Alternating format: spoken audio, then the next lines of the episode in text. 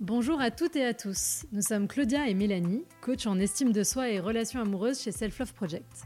Nous aidons chacun et chacune à reprendre le pouvoir sur sa vie amoureuse en apprenant à s'aimer plus pour aimer mieux et se laisser aimer. Si vous êtes à la recherche de partage, de conseils et d'astuces pour vivre une vie amoureuse plus douce et plus épanouissante, vous êtes au bon endroit. Sur ce podcast, nous échangeons chaque semaine à deux sur un sujet lié à l'amour, la relation amoureuse ou l'estime de soi, ou à plusieurs avec nos invités qui viennent nous partager leurs expériences et leurs apprentissages sur ces sujets. On est parti pour l'épisode du jour. Bonne écoute pour ce cinquième épisode de la saison 2, nous accueillons Louisa, pigiste, rédactrice, community manager. Elle partage sur les réseaux sociaux ses billets d'humeur et ses coups de gueule. Elle est également la créatrice du podcast Single Jungle, qui donne la parole à des invités et des experts pour aider les célibataires à mieux vivre cette période.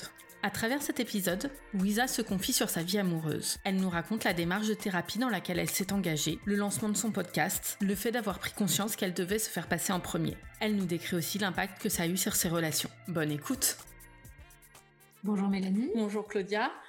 Bonjour Louisa. Bonjour Louisa. Bonjour les filles. Merci euh, de nous accorder du temps pour ce podcast. Bah, merci de m'inviter. Du coup, on commence par notre première question euh, classique. Est-ce que tu peux nous raconter ton premier baiser et ton premier je t'aime? Alors, mon premier baiser, je pense que ça remonte au collège en classe de neige, on disait ça, je pense, classe de neige, classe de ski. Euh, merci l'Amérique communiste qui pouvait nous offrir ça. Et donc c'était avec un jeune homme. Euh, et moi, je me souviens qu'il s'appelait Alex euh, et c'était mouillé. Euh, c'est l'impression que j'ai eu, genre mouillé, genre c'est bizarre, c'est pas comme ça que je l'imaginais. J'ai pas l'impression que c'était un baiser complet, c'est-à-dire que les langues s'effleuraient pas complètement, ça ressemblait un peu à un smack, mais en même temps un truc très maladroit. C'est vraiment l'impression que j'ai eue voilà, donc c'était au collège. Et mon premier je t'aime, eh bien, ça a été beaucoup plus tard, donc à 23 ans, avec celui qui a été l'homme de ma vie pendant 13 ans de ma vie. Ok. Ok. Euh, et du coup, tu l'avais rencontré comment L'homme de ma vie pendant 13 ans? Parce que je pense qu'on en a plusieurs hommes dans sa vie. en tout cas, c'est ça le premier. Voilà, le, premier, le premier, je t'aime. Euh, lui, je l'ai rencontré à la fac euh, et ça ne s'est pas fait si rapidement que ça. C'est quelqu'un qui n'était pas du tout attiré par moi à la base, parce que il faut préciser peut-être aux auditeurs, aux auditrices, je suis ronde, je fais 88 kilos pour 1m60, et lui n'était attiré que par des femmes minces, vraiment dans une, norme classique de femmes minces, quand même avec des seins et des fesses, hein, bien évidemment. mais donc non, il n'était pas attiré par moi, donc on se voyait tous les jours à la fac. Moi, je le trouvais très attirant, on s'entendait très bien, une complicité s'installait. Mais lui, euh, il a fini par me dire, je comprends pas, je commence à avoir une une, attirance pour toi, mais je ne comprends pas pourquoi j'en ai une parce que t'es pas du tout mon style de fille. Mon style de fille, c'est ta copine Florence. Je, de, coucou à Florence d'ailleurs, que, je, que je connais toujours, avec laquelle j'ai encore des contacts. Mais je dis, ok, mais c'est à toi en tant qu'homme de comprendre ce que tu ressens. C'est pas à moi de t'analyser et de t'aider à ça. Et petit à petit, il a commencé à hum, accepter euh, que oui, il pouvait être attiré par d'autres types de femmes euh, que son schéma habituel. Et ça s'est fait, mais euh, mes amis ont coutume de dire que on s'est senti le cul pendant des mois avant que finalement, eh bien, ça se concrétise. Et après cette relation, elle s'est passée comment? Alors, euh, bah, on était à la fac, donc euh, deux étudiants qui sortent ensemble euh, et qui construisent un petit peu leur avenir. avec, bah, moi, j'étais chez mes parents à ce moment-là. J'avais donc 23 ans. Lui avait son studio et puis on se voyait essentiellement chez lui, on se voyait à la fac. Ce qui est très intéressant, c'est qu'au début, il ne voulait pas qu'on montre qu'on était ensemble à la fac, ce qui moi me convenait pas du tout parce que j'estimais qu'on n'avait rien à cacher. Et lui, au contraire, c'est pas qu'il voulait cacher, il voulait préserver cette relation du regard des autres. pour lui, c'était quelque chose d'intime, et donc on, a mis un peu de temps et, je lui ai dit, écoute, moi j'ai besoin que ce soit dit, que ce soit su, parce que j'ai l'impression que sinon tu n'assumes pas pleinement cette relation et, donc ça va pas me convenir en fait. j'ai pas envie qu'on fasse semblant d'être potes quand on est avec nos copains de fac, ça, ça me convient pas en fait. Et donc petit à petit ça c'est venu et puis on, est resté ensemble comme ça pendant toute la fac et après on a construit notre vie de jeune adulte actif dans une certaine précarité parce qu'on était tous les deux dans, on essayait de percer dans le milieu du journalisme qui est un milieu qui garantit la précarité, ça c'est sûr. Et donc ça a été très difficile. on s'est entraidés, on a vécu ensemble aussi pendant une période. Il y a eu ce côté chacun chez soi, chacun chez ses parents ou autres. Après moi, bah, je me suis retrouvée en coloc et à un moment donné, la vie a fait que je me suis retrouvée à habiter chez lui. Mais ce n'était pas un vrai choix de notre part. Donc la vie commune, quand on a 25 ans, 26 ans dans ces eaux-là et qu'on est tous les deux dans un 23 mètres carrés, on découvre ce que c'est que la promiscuité et c'est une épreuve pour un couple. Euh, donc après j'ai eu mon appartement à moi qui lui convenait pas pour que ce soit assez grand. Enfin, il y avait toujours un truc qui faisait que finalement il s'installait pas chez moi, mais moi j'avais été chez lui. Euh, soit c'était mon mur violet qui lui convenait pas parce qu'il n'arrivait pas à se projeter dans un appartement où il y a un mur violet. je me suis dit bon bah la prochaine fois qu'il y a un appartement je laisse en blanc pour qu'il puisse se projeter. C'est ce que j'ai fait avec l'appartement euh, où je suis là depuis des années et il venait très régulièrement, mais il ne s'installait pas. Et ça c'était un indice que je n'ai pas su voir à l'époque. Quand, quelqu'un, en tout cas l'homme ou la femme, ne veut pas s'installer et ne le dit pas clairement, dit j'ai besoin de temps, j'ai besoin de, faire le point de mon côté, mon appart, faudrait que je puisse le louer, euh, mais des obstacles matériels, alors qu'en fait c'est dans sa tête que la décision n'est pas prise. Ça c'était déjà un signe que on était peut-être plus sur la même longueur d'onde au niveau des projets que nous avions tous les deux. Moi j'avais des projets très clairs qui étaient on vit ensemble, c'est un bon exercice. On a pu le faire dans 23 mètres carrés. On pourra le faire dans un appartement plus grand. Ça me permettra, moi, de me sentir plus à l'aise par rapport à cette relation et pouvoir te présenter à mes parents, ce que je n'ai pas fait à l'époque, parce que j'attendais ce, geste fort. Et, comme il ne s'est jamais installé, et eh ben, je ne l'ai jamais présenté. C'est un regret aujourd'hui que mes parents ne sachent pas qu'il y a eu quelqu'un d'important dans ma vie pendant 13 ans. Et ensuite, bah, il y a eu une rupture au bout de 13 ans parce que de son côté, les sentiments étaient différents. ça ressemblait plus à de la tendresse, à de l'amitié qu'à de l'amour. Et donc, il a préféré qu'on s'arrête là. Et comme toute rupture, je ne l'ai pas vu arriver. parce que pour moi c'était ouais c'était l'homme avec lequel j'allais construire ma vie, fonder un foyer, avoir des enfants et avoir des projets à très long terme. Et tout s'est arrêté comme ça après 13 ans et il a fallu gérer cette nouvelle phase de vie et ce nouveau célibat. Et comment tu l'as géré du coup euh? Alors, au début, j'étais vraiment dans le choc, et puis ensuite, comme je suis quelqu'un qui va vraiment de l'avant, je, je, alors je critique pas ceux qui ont besoin d'être dans une phase de dépression et, et Bridget Jones et, pleurer pendant. Je, bah, ça, c'est pas moi. moi, c'est bon. Bah, il t'aime plus, il te l'a dit. au moins, ça a été clair. Il n'y a pas eu de choses cachées ou quoi que ce soit. maintenant, on fait le point quelles sont les options? Bah, Tu as 35 ans, il y a plein de choses à faire dans la vie. Concentre-toi sur tes projets. Et bah, moi, par exemple, ce que j'ai fait, c'était peut-être une façon de le vivre. J'ai annoncé la chose pour concrétiser. Donc, j'ai annoncé la chose à mes amis et, sur Facebook et, à des, même des connaissances, des potes.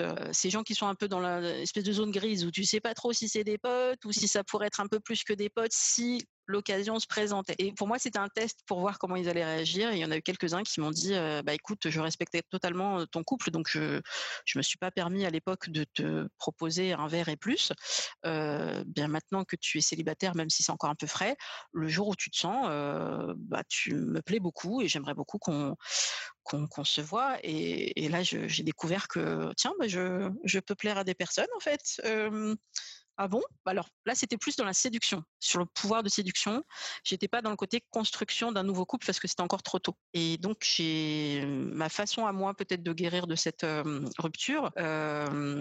ça a été de découvrir peut-être une sexualité un peu forte, une phase où j'avais envie vraiment de séduire, de coucher avec d'autres hommes, parce qu'il faut quand même comprendre que cet homme qui a été dans ma vie pendant 13 ans, ça a été mon premier et donc, je n'avais pas d'autres expériences sexuelles. Et ça me convenait très bien parce que moi, ma virginité, je voulais le donner à quelqu'un que j'aimais. Et lui, je l'aimais. Et donc, ça me convenait bien. et j'explorais avec lui. Mais après, bah, on se retrouve célibataire. On se dit, bah tiens, comment c'est avec d'autres? Mais je ne sais pas en fait. Donc cette rupture a été accompagnée de d'expérimentation avec d'autres garçons. et après, une certaine phase, on va en reparler, j'ai eu cette envie de dire bon bah voilà, j'ai bien testé. maintenant, qu'est-ce que je veux? Bah je veux être en couple. Moi, ça me manque cette vie à deux. Alors pas forcément vivre ensemble, mais ces moments à deux. Mmh.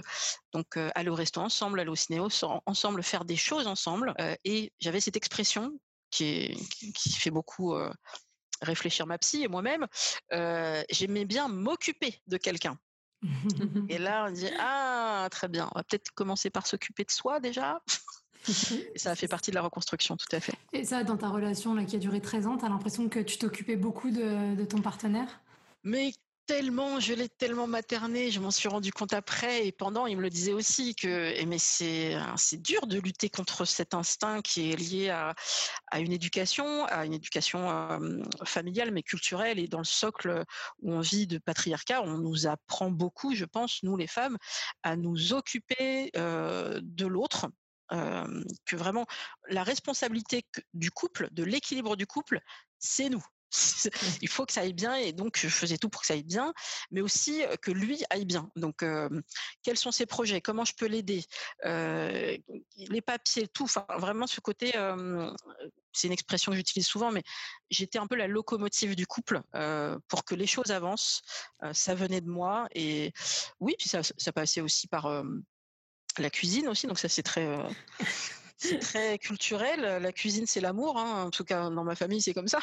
Donc, s'occuper de quelqu'un, c'est aussi le nourrir et faire à manger. Et, et quand j'ai vu que je reproduisais le même schéma que ma mère, qui demandait à mon père, avant même de se servir, elle, d'attendre que mon père goûte et dise c'est bon, genre qu'il il donne une approbation, une note pour que là, ah, elle est contente, là, elle peut manger. Je dis, mais je, je fais pareil, c'est pas possible, donc il faut lutter contre ça. Je ne veux pas être ma mère, j'adore ma mère, mais je ne veux pas être ma mère. Et donc, c'est vrai que s'occuper de, oui, s'occuper de lui, euh, mais j'aimais ça, j'aimais beaucoup ça, et donc, euh, ça crée un vide quand on n'a plus à s'occuper de quelqu'un. Et donc, c'est vrai. Je suis assez d'accord. Je... c'est ce que j'avais vu Bon, on a un parcours assez similaire parce que j'étais en relation 10 ans et j'utilisais pas le. Moi, je disais que j'étais un peu le seul moteur et que du coup, pour mes prochaines relations, je voulais qu'on ait deux moteurs et qu'on avance ensemble. Et, euh, et, voilà. Enfin, et après le rapport, on souriait. On... Il n'y a pas les images dans le podcast, mais je nourris beaucoup, euh, que ce soit mes amoureux ou mes amis. Euh, c'est très important. On sort de brunch là. bah voilà. Non, mais c'est vrai que c'est. Je pense qu'il y a le côté partage que, qui va avec la nourriture et avec l'organisation. on se dit bah voilà, même pour les vacances, je m'en suis rendu compte. C'était toujours moi qui gérais les vacances parce que je voulais que tout se passe bien. Et il est arrivé que je me dise mais tiens mais mais lui aussi, en fait, il a sans doute des idées. Et peut-être ce serait bien que ce soit lui qui organise pour voir. Est-ce que je suis capable de voilà de lâcher du lest et mmh. vas-y c'est toi qui fais. Et lui il était plutôt du genre non mais c'est mieux quand c'est toi. Et je me suis dit «Mmh, ça me rappelle des gens ça. Ça me rappelle mes frères. C'est-à-dire de non, mais nous, on sait pas faire. Non, c'est mieux quand c'est toi. Hein c'est une stratégie. Ils savent très bien faire ça. Pour le ménage, c'est pareil. De se dire, non, mais nous, on va saloper exprès. Donc, tu vois bien que ça marche pas quand c'est nous. Hein, mais pour les vacances, lui, il était plutôt, je saurais pas sur quel site aller. Je peux te proposer des destinations. Bah, c'est déjà une première étape. mais je voulais vraiment me dire qu'un couple, c'est deux personnes. On n'est pas une entité. Et donc, tu es censé pouvoir être bah, force de proposition entre guillemets pour qu'on puisse avancer et faire des choses ensemble. Mais c'est vrai qu'après, quand on n'a plus tout ça, bah, j'ai eu cette phase. Euh, c'est pour ça aussi, on en, reviendra. pourquoi j'ai lancé mon podcast sur le célibat, Single Jungle, c'est vraiment parce que je me suis dit, si je peux éviter à d'autres femmes et à d'autres hommes d'être dans cette phase qui a duré, pour moi, au moins deux ans, euh, où j'étais dans une quête effrénée euh, de rencontres parce que je voulais absolument être en couple. Et, cette phase-là, j'en ai souffert. il y a eu des moments vraiment de, doute et, et où il y a des hommes qui m'ont maltraité. Et je me suis dit, mais pourquoi tu t'es mis dans des situations pareilles? Pour être en couple, mais pourquoi? Qu'est-ce qui te manque en fait dans ta vie?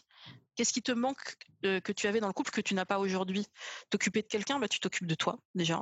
je m'occupe aussi beaucoup de, mes parents qui ont des problèmes de santé. Donc, si c'est pour donner de l'amour et donner de l'affection et donner du soutien, je le fais déjà.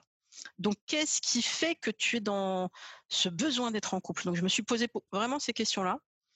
Et j'ai compris qu'en fait, c'est parce que j'étais dans un cadre où j'ai tout, le monde autour de moi et tout ce que je lisais me poussait en tant que femme de 35 ans à absolument trouver l'amour. Parce que sinon ta vie elle est toute pourrie si tu n'as pas trouvé l'amour en fait. C'est un peu ce qu'on nous répète beaucoup et je dis mais en fait sinon et c'est ce que me disait un de mes amants. Je mais en fait toi ta vie elle te convient Louisa. Réfléchis pose-toi deux secondes. Ta vie elle te convient très bien. Non euh, vas-y pose-toi deux secondes. Ah, mais attends il a raison en fait ma vie elle me va. Pourquoi je cherche alors euh? Mais je sais pas. mais juste se poser deux secondes, peut-être que les gens le font pas, de dire pourquoi je fais les choses que je fais? Mmh, bien sûr, bah, de toute façon, c'est l'importance de faire les choses en conscience et, de se poser la question. Et finalement, peu importe ce que tu fais, parce que je veux dire, ça, chacun fait ce qu'il veut, mais il faut savoir pourquoi est-ce qu'on le fait et euh, ou pourquoi on le fait pas. Enfin voilà, c'est ça qui est important. Moi, j'avais une question sur euh, ta thérapie. Tu l'as commencé à quel moment? Au moment où tu disais je trouve pas quelqu'un alors que j'ai envie d'être avec quelqu'un ou avant? Alors, euh, je commençais déjà à lire beaucoup de livres de hum, psychologie, mais aussi de livres de, de sociologues qui ont beaucoup travaillé sur l'amour et sur le célibat. Donc, euh, Eva Illouz et aussi Marie Bergström, qui a été une vraie, vraie révélation pour moi parce qu'elle a travaillé sur les applications de rencontres et sur les statistiques. Et moi, j'adore les statistiques et je me suis dit, ah, mais tout c'est clair mais c'est pour ça, on est trop nombreuses en fait, ça y est. Et donc ça, ça m'a vraiment permis déjà de souffler. Et ensuite, j'avais envie de, voir une psy, mais je concrétisais pas. Et il y a eu ce qu'on appelle une intervention, comme ça existe dans Friends, ils font des interventions amicales pour dire stop, maintenant, ça suffit, il faut qu'on intervienne. Et là, j'ai eu une intervention de donc un de mes amis amants, avec lequel je discute beaucoup, et qui lui-même avait fait une psychothérapie, les plus âgés, plus expérimentés, et il me disait mais non, ta vie te convient, mais là, je te propose que avant qu'on passe à l'horizontale, il faut qu'on parle. Je qu'est-ce qui se passe? Écoute, tu m'as raconté tes dernières rencontres là, dont la toute dernière qui a été une catastrophe. La personne t'a fait souffrir, donc tu es allé là-bas alors que tu avais tous les drapeaux rouges, on n'y va pas, c'est une catastrophe, tu vas, tu vas te prendre un mur, ça va être horrible. Mais tu y es allé quand même. Tes amis t'ont prévenu parce que tu as décrit le rendez-vous prévu, parce que je décris toujours avant au cas où pour que les personnes euh, soient au courant s'il m'arrive quelque chose.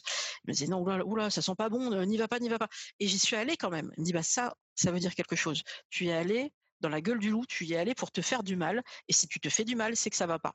Donc, je te propose d'aller voir une psy pour essayer de discuter de ton besoin effréné de faire des rencontres, même les mauvaises. Est-ce que tu veux te punir de quelque chose? Est-ce qu'il y, a un truc à creuser? Parce que je sens que tu vas pas dans la bonne direction. Et ça m'a beaucoup marqué qu'ils prennent le temps de m'expliquer tout ça. je l'ai pris vraiment comme un cadeau que mmh, voilà se disent bon voilà maintenant je t'ai laissé faire tes trucs, je t'ai laissé faire tes conneries, mais maintenant il faut avancer. Et aussitôt j'ai contacté bah, une une psy dont je lisais le livre et qui était sur YouTube et qui est disponible sur Instagram. Merci Instagram. Je contacter plein de gens. Et je lui ai dit, écoute, donc elle s'appelle Mardi Noir, donc je, c'est son pseudo, je vous la recommande. Et je lui ai dit, écoute, est-ce que tu connaîtrais une psy Je voulais une femme, c'est important d'avoir ce rapport-là. Mais moi, j'ai un souci, c'est que financièrement, je sais que c'est important, ça fait partie de la thérapie de mettre un coup, mais moi, par rapport à mon budget, je sais que je ne pourrais pas aller au-delà de telle somme. C'est comme ça. Et elle m'a dit, bah, écoute, j'ai quelqu'un qui justement s'adapte et il me semble qu'elle est dans ton secteur. En plus, appelle-la. Et, et vois ce qui est faisable. Tu fais une séance, ça te plaît, ça te plaît pas, t'aviseras. Et, et on s'est appelé avec cette, cette psy. Je lui ai expliqué un petit peu mon objectif. Ça aussi, avec le recul, je me rends compte que c'était euh, complètement. Euh, oui, alors je viens vous voir parce qu'en fait, euh, je rencontre pas les bonnes personnes et j'aimerais bien rencontrer les bonnes personnes en fait. mais c'est juste pour parler de ça. Hein. Je viens pas pour parler de ma famille parce que moi ça va, ma famille elle va bien. Elle dit oui, oui, bien sûr, on va se focaliser uniquement sur un sujet. On n'évoquera pas du tout votre famille et votre enfance. Évidemment qu'on va en parler. Il y a plein de choses qui sont liées. Mais au départ, es non, non, mais moi je suis focus. Et, et la première, la première séance a été une révélation. En, une heure, on a tiré énormément de fils. Et je me suis dit, ah ouais, en fait, les gens autour de moi qui me disaient vas-y fais-le, c'est un vrai cadeau que tu te fais à toi-même, tu vas grandir, bah vas-y. Et donc j'ai commencé en janvier 2020 c'est marrant, mon podcast, je l'ai lancé un mois après, alors que je le décantais dans ma tête depuis des mois, mais tout s'est enclenché. Et, voilà, mais c'est vrai qu'il a fallu mûrir ce, projet d'aller voir un, une psy parce que c'est pas évident du tout. Et mmh. Particulièrement peut-être aussi dans ma culture, sans généraliser, mais mmh, on peut avoir ce côté dans ma famille, donc je suis d'origine maghrébine, les psys, tout ça, c'est pas quelque chose qu'on évoque. On se tourne beaucoup vers les uns et les autres ou vers Dieu, mais aller voir un docteur quand on est malade, mais t'es pas mal ou t'es malade de la tête. Donc c'est vraiment ce côté très un peu caricatural qu'on peut avoir. Donc il a fallu aussi se dire non mais je suis sûr que ça va me faire du bien et, j'arrêterai quand j'en aurai marre. Et en fait j'ai plus jamais envie d'arrêter quoi. Et du coup, euh, alors as, depuis que tu as enfin as commencé ta psychothérapie, plus ben tu as lancé euh, le podcast, ça fait que tu parles. Je sais pas si avant tu parlais très ouvertement euh, de tes relations sur les réseaux. Ou, sur les réseaux, je le faisais. En fait, le podcast, je l'ai mûri parce que tout a commencé par le hashtag trentenaire de merde euh, que j'ai l'honneur d'avoir créé euh, parce que je faisais pas mal de rencontres et je me disais bon moi j'ai besoin de sortir d'expulser un peu tout ça euh, je fais des dates qui parfois il vaut mieux que je le prenne avec humour. Mais c'est pas possible. J'ai besoin de partager pour voir si d'autres personnes vivent des rencontres aussi pénibles drôles bizarres et donc j'ai mis trentenaire de merde que j'ai ensuite développé. Il y a eu aussi vingtenaire de merde et cadre de merde parce qu'il n'y a pas de raison. J'ai testé aussi d'autres âges et, là, les gens sur Twitter m'ont dit, mais faut que tu écrives un bouquin, faut que tu fasses un podcast, c'est pas possible. Il y a forcément un truc à creuser sur ce sujet-là. Et j'écoutais beaucoup de podcasts, quasiment tout ce qui se fait sur sur le marché. J'écoutais aussi beaucoup la radio classique, enfin que ce soit France Culture ou autre. Et il y avait parfois un, une émission ou, ou plutôt un épisode d'un podcast ou d'une émission ponctuellement, mais je trouvais pas quelque chose qui soit pérenne dans le temps et qui parle de célibat, des rencontres, d'amour, euh, de mmh, voilà des normes. Euh, j'en trouvais pas. Ouais, c'est vrai ah, rue 89, enfin, où il y a Tinder surprise et tout, où ils ont pas mal exploré euh, les sujets. Sinon, c'est vrai que c'est assez pauvre. Alors, il y a plein d'articles. Ça, la matière, il y en a, mais vraiment en, matière sonore, parce que je trouve que vraiment la voix apporte une émotion et, les gens peuvent raconter leur parcours, etc. Je trouvais pas forcément, donc je me suis dit, ben, je vais le proposer. Donc, j'ai proposé ce sujet qui était, voilà, j'aimerais faire quelque chose autour du célibat et de tous les sujets qui sont liés au célibat, qui sont très vastes. On est officiellement 41,3% de célibataires et en fait beaucoup plus. Donc je pense qu'il y a des gens qui seraient intéressés. Et j'ai envoyé cette proposition à tous les studios de podcast qui existent en France. ils sont principalement basés à Paris et ils m'ont soit pas répondu, mais après ils reçoivent énormément de, projets. Hein. mais ceux qui m'ont répondu m'ont confirmé que ça, ne se ferait pas, que c'était très intéressant, mais qu'ils ne le feront pas parce qu'ils ont un modèle économique qui fait qu'ils ont très peu de possibilités de produire des projets, et donc ils ont deux, trois projets en route, souvent les projets maison ou les projets de leur réseau, mais pas forcément le mien. En tout cas, ça suscitait un intérêt, mais pas au point d'y aller. Et donc, je suis allée dans un, dans un atelier qui s'appelle Afrolab, qui est dédié aux personnes afrodescendantes, mais ils acceptaient aussi d'autres personnes. Et puis bon, moi, en étant d'origine maghrébine, le Maghreb étant en Afrique, j'ai, je me suis dit bon, a priori, ça peut passer. et ce qui était intéressant, c'est qu'il y avait Jennifer Padjemi, qui est journaliste et podcasteuse, qui faisait le podcast Miroir Miroir, et qui proposait que chacune, qui n'était que des femmes, pitch son projet, son idée.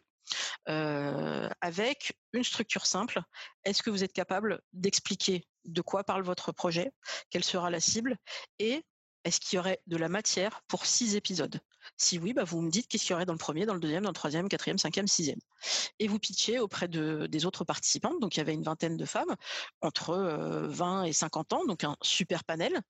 Et, et, vous verrez les réactions. Et puis moi, je vais pouvoir vous aiguiller. Je me suis dit, mais c'est super, quoi. on est coaché, c'est génial. Et j'ai eu un accueil extraordinaire des, participantes.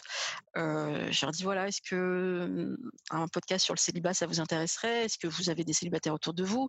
Est-ce qu'il est déjà arrivé qu'un homme ou une femme vous dise non mais en fait, je suis pas prêt pour me lancer dans une relation avec toi ou une relation tout court en fait. Et en fait, c'est pas vrai parce que vous savez par la suite qu'il s'est mis avec quelqu'un d'autre pour une relation durable. Limite, il a fait un bébé dans la foulée, mais ils n'étaient pas avec vous.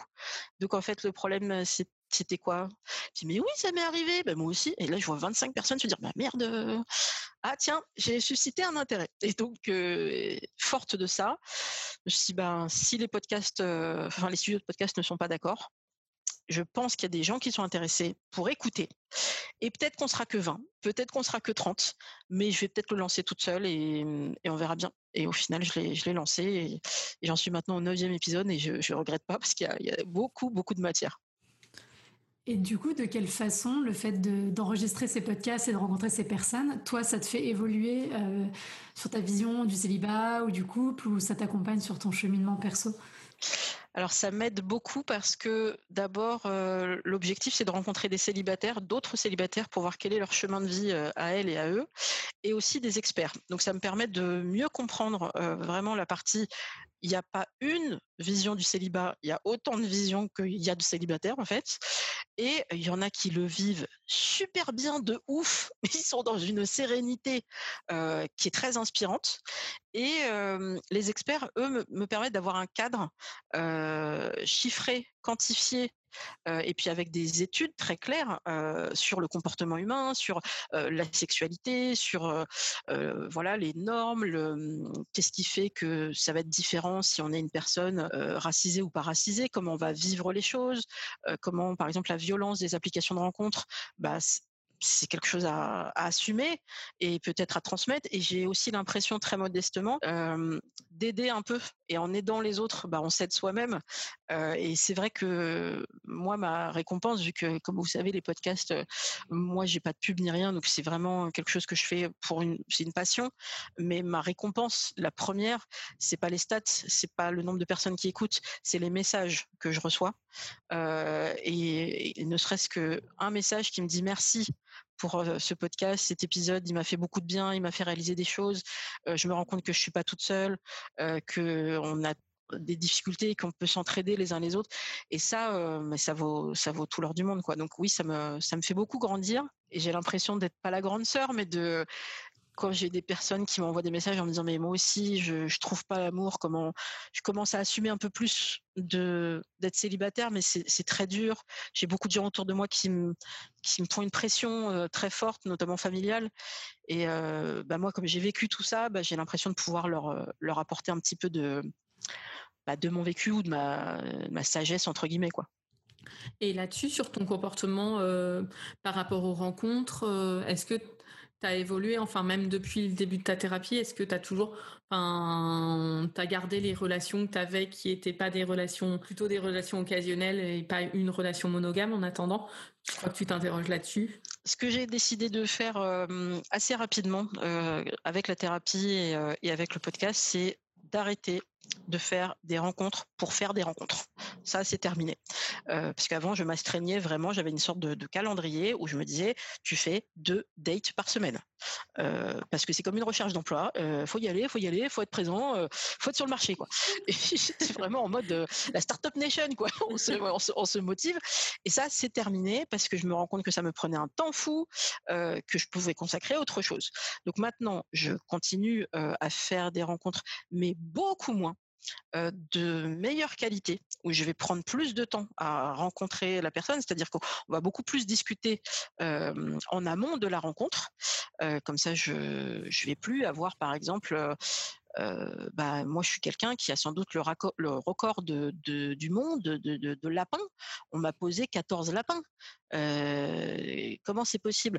Bah, Sans doute que je suis pas, pas discuté avec les bonnes personnes, parce que si j'avais pris le temps de discuter, j'aurais pu voir qu'on avait au moins la valeur de respect l'un envers l'autre et de j'ai changé d'avis, je te le dis je ne te ferai jamais poireauter pour rien. Et ben ça, ça vient quand on discute un petit peu avant. Donc quand on se précipite, et ben on peut tomber sur des gens qui sont pas respectueux. Donc ça, ça m'a beaucoup aidé. Je voilà, je ça c'était acté. Je fais moins de rencontres.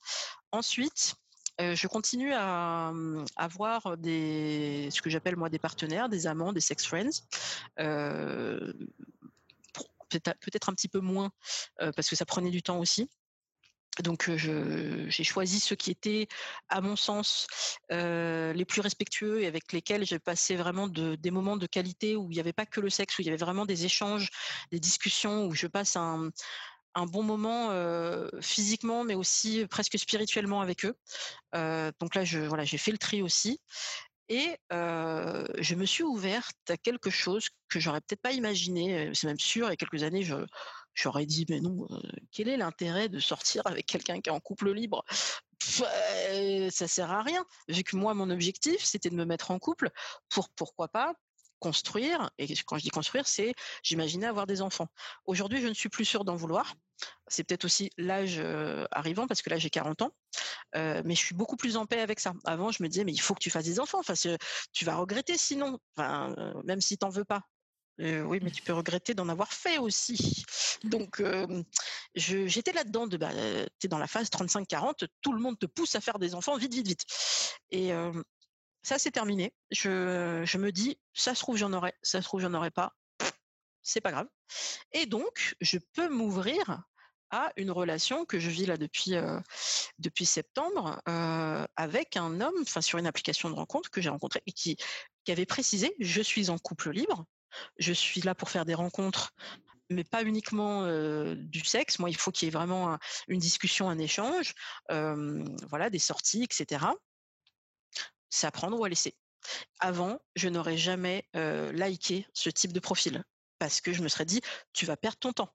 Tu ne pourras pas construire avec cette personne parce qu'il est en couple libre, il a déjà quelqu'un, il peut-être il a déjà des enfants, et je m'imaginais pas là-dedans. Et je ne jugeais pas non plus les personnes qui étaient en couple libre ou polyamoureux ou autres, mais je me disais, ça n'est pas pour moi. Eh bien, il faut tester parfois. il n'y a que les imbéciles qui changent pas d'avis. Eh bien, je me suis dit, mais lui, il me plaît bien. Son profil, il me plaît bien. D'abord, il est franc. Il a dit les choses très clairement. Euh, il a de l'humour. Il me plaît physiquement. Il y a une entente qui arrive rencontre-le, qu'est-ce que tu, qu'est-ce que, tu risques? Et puis après, après des mois de confinement, euh, tu dis allez, lui, euh, le courant passe bien, on y va.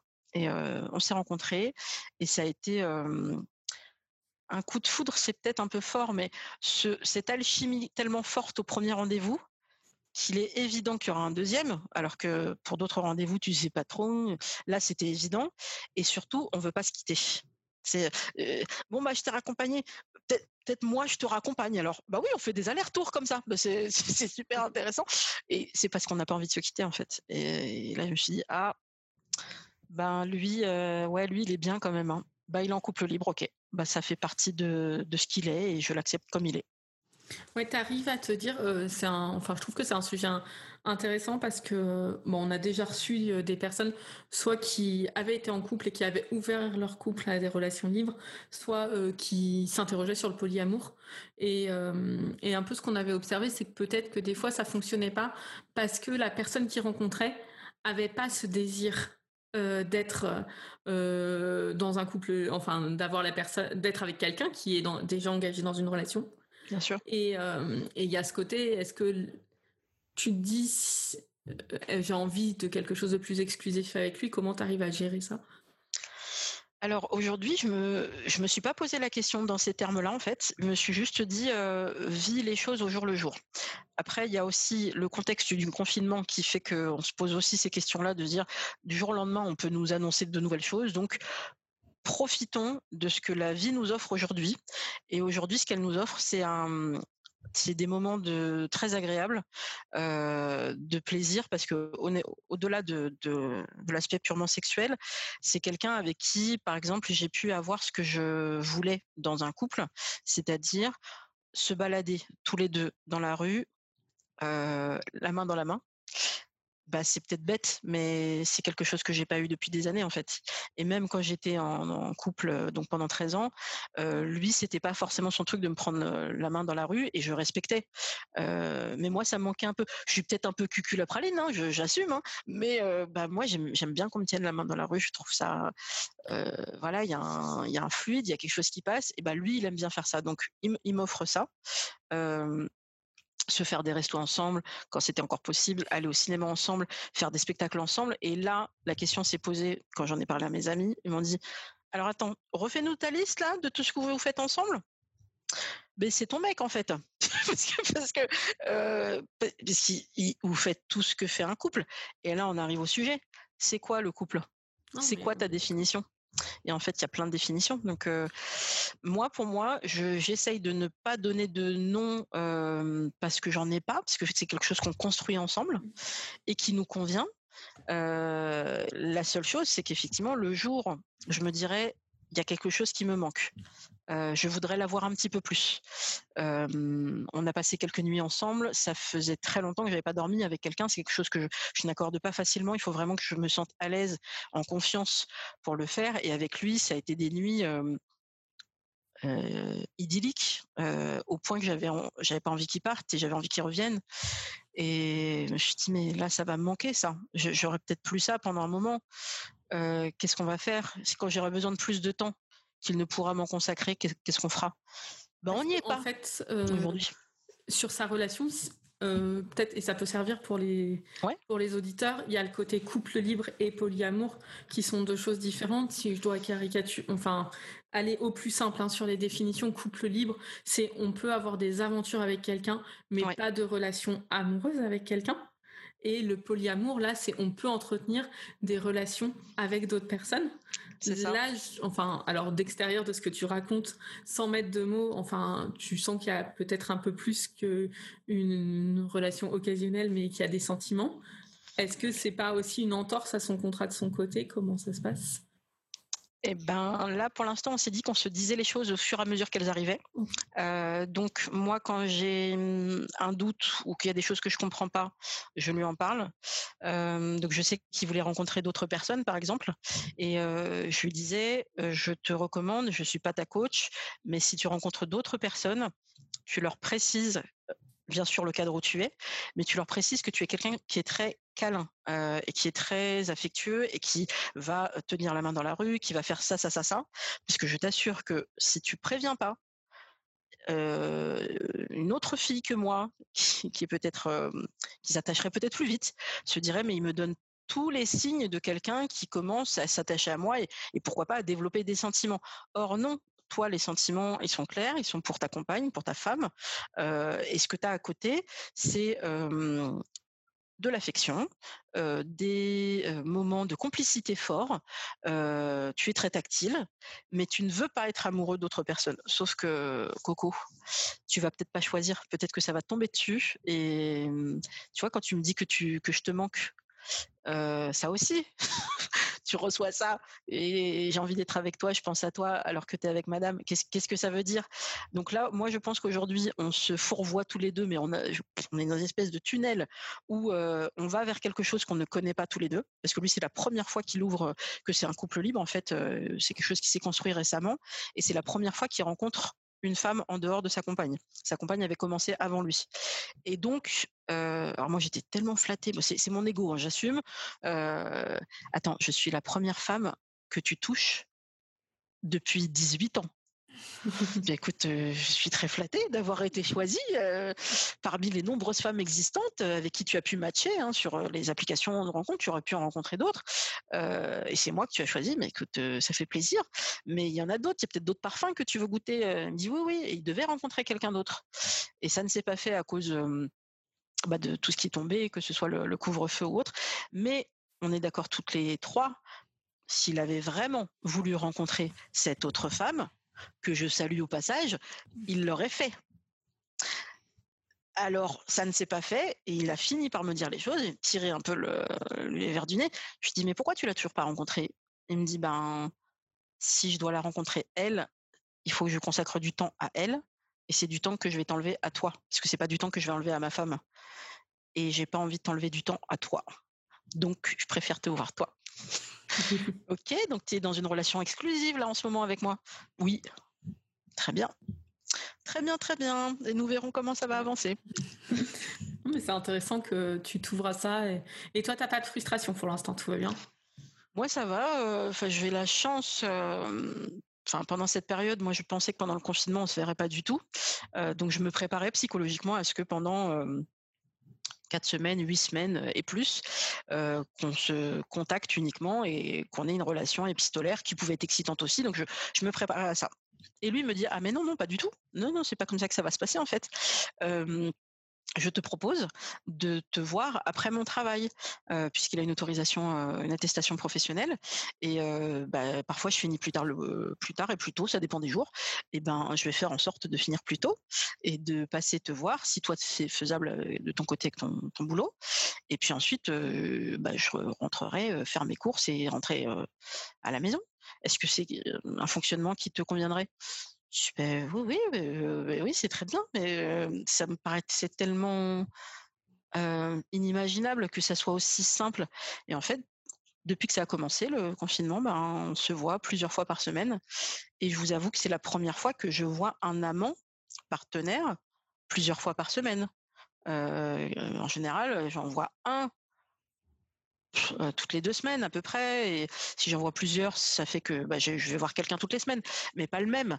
Mais on voit un plusieurs fois par semaine. la question forcément de la récurrence et de l'attachement peut venir mmh. parce qu'on apprend à se connaître de plus en plus. Donc, pour répondre à la question, là aujourd'hui, ça me convient.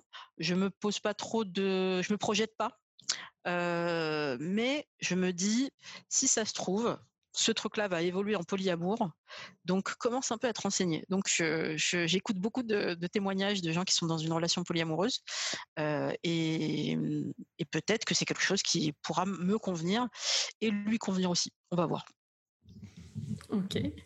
Euh, est-ce que au niveau de ta thérapie, tu as l'impression que tu as encore des choses à, avancer sur euh, au niveau amoureux Tu as un peu des enfin tu vois un truc vers quoi tu vas aller? Ouais, moi je sais qu'il faut que j'ai commencé un gros travail sur le côté familial parce que je sentais qu'en fait je n'avais pas pleinement le cerveau disponible pendant une période et c'est peut-être aussi pour ça que je n'avais pas rencontré les bonnes personnes parce que je n'étais pas prête à leur accorder du temps et de l'énergie parce que je voulais surtout être une, bonne fille pour mes parents, pour ma mère en particulier qui avait des problèmes de santé qui en a toujours et, et donc je me disais ta mission en tant, que femme sur Terre aujourd'hui, c'est de faire en sorte que maman soit en bonne santé. C'était vraiment mon, truc. Et il faut lui consacrer autant de temps que possible. Même s'il faut sacrifier, par exemple, le, plan professionnel. Je l'ai fait plusieurs fois. J'en ai vraiment, c'est, je fais une dédicace à tous les aidants et les aidantes parce qu'on est, on est très nombreux. Et c'est vrai que c'est pas toujours facile. Et j'ai eu des, managers qui me disaient, mais donc toi, là, tu, fais le choix de ta famille par rapport à ta, carrière, c'est ça? Bah ouais, mais tu te rends compte? Ah mais oui. Et tu le vis bien? Ah mais oui Je trouve ça dingue qu'on nous dise, mais t'es t'es pas assez ambitieux alors, hein, parce que ta famille, elle passe après. Non, j'assume. moi, ce qui passe en premier, bien sûr, c'est ma santé physique et, mentale, mais ensuite, c'est mes proches. Et donc, ça, il a fallu que j'assume le fait que ça, ça prenait beaucoup de place dans ma vie.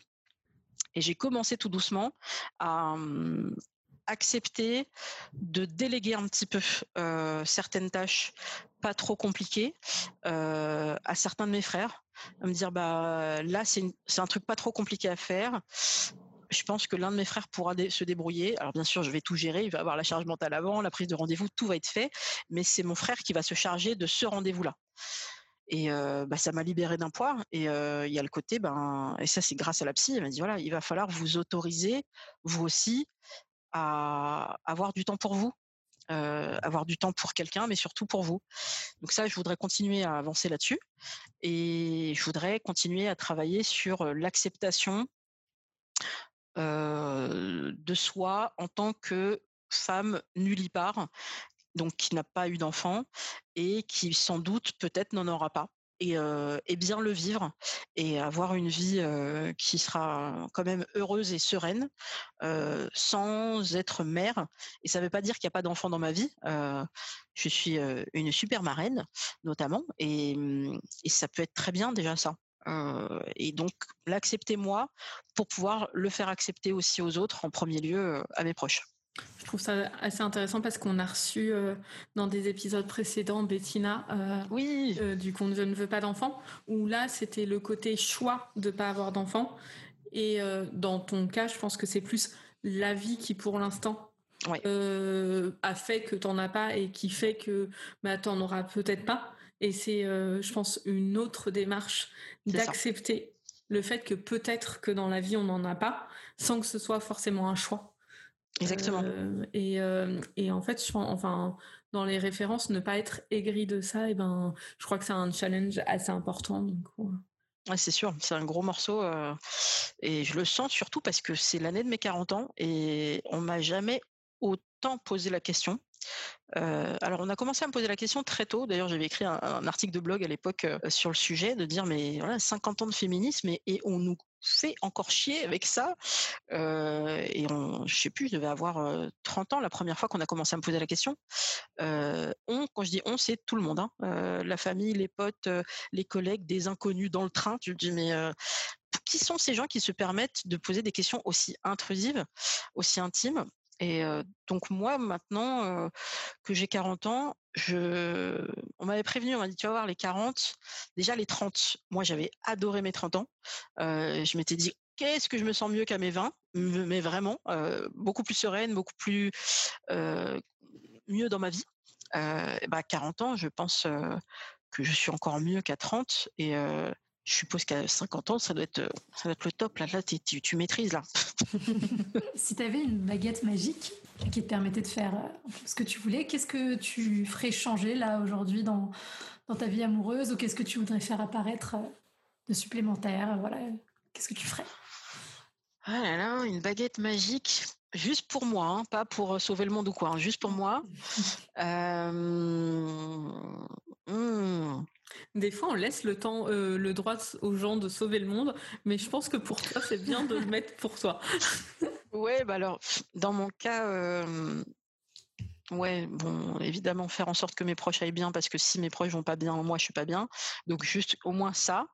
Euh, mais c'est marrant maintenant que vous me posez la question.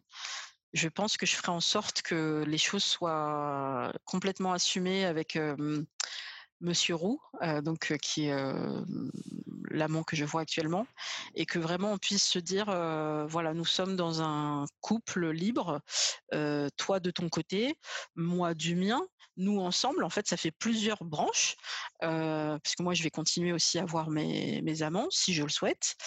mais est-ce qu'on s'assume en tant que ça? Est-ce qu'on assume que ce que nous vivons aujourd'hui, je suis plus pour toi qu'une simple partenaire? Euh, là aujourd'hui, on se dit pas forcément les mots à 100%. alors oui, c'est encore tout frais. C'était en septembre. Euh, on est en novembre. En se voyant tous les jours, quasiment. Que, donc ouais, je pense que la baguette magique, ce serait pour que, hop, allez, on se dit les choses. On a une espèce de potion de vérité. Tout est clair et on assume et tout le monde est heureux et personne ne souffre parce qu'il faudra aussi que sa compagne, bien évidemment, euh, soit d'accord avec tout ça, ce qui n'est pas évident. Et la compersion, c'est un nouveau mot que je découvre. Euh, euh, notamment, il y avait un podcast émotion de Louis Média qui faisait un truc sur, sur ça, sur la compersion, sur le fait d'être heureux ou heureuse lorsque son compagnon ou sa compagne vit des moments agréables avec quelqu'un d'autre ce quelqu'un d'autre étant quelque chose d'amoureux. Euh, ce serait l'inverse exact de la jalousie en fait. Et, ça, c'est un gros travail à faire sur soi-même et je pense qu'elle n'est pas encore prête. Et donc, euh, bah moi, j'aimerais que tout le monde vive bien cette relation qui ne, dit pas son nom aujourd'hui. C'est parfait.